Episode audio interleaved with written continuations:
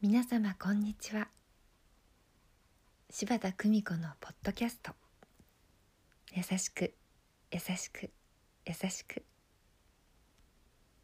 本日も皆様の日々に優しさをお届けいたします。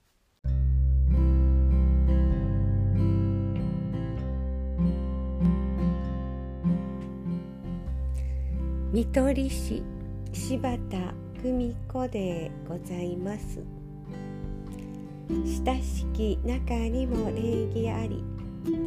という言葉をきっと皆様もご存知と思います。自分の中でも忘れないようにそう思っている言葉です。家族親友つも身近にいてくださるスタッフさん。親しい人ほど大切にしたい相手なのです。でも家族ってなるとつい甘えが出て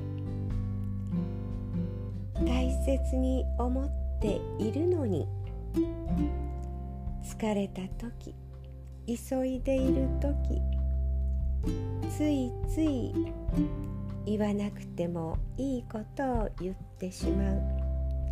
そんな経験は皆様にもあるのではと思います。親しき中にも礼儀あり。これは家族に対する言葉。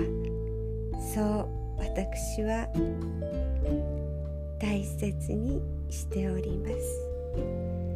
優しく優しく優しくあるため。にどうぞ皆様素敵な時間をお過ごしくださいませ。